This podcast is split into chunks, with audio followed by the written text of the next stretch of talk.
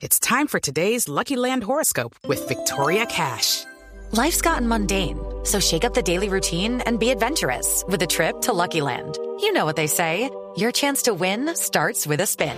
So go to LuckyLandSlots.com to play over 100 social casino-style games for free for your chance to redeem some serious prizes. Get lucky today at LuckyLandSlots.com. Available to players in the U.S., excluding Washington and Michigan. No purchase necessary. VGW Group. Void or prohibited by law. 18 plus. Terms and conditions apply. Y nos vamos a ver enfrentados a dilemas éticos. Eso no cabe en la mayor duda.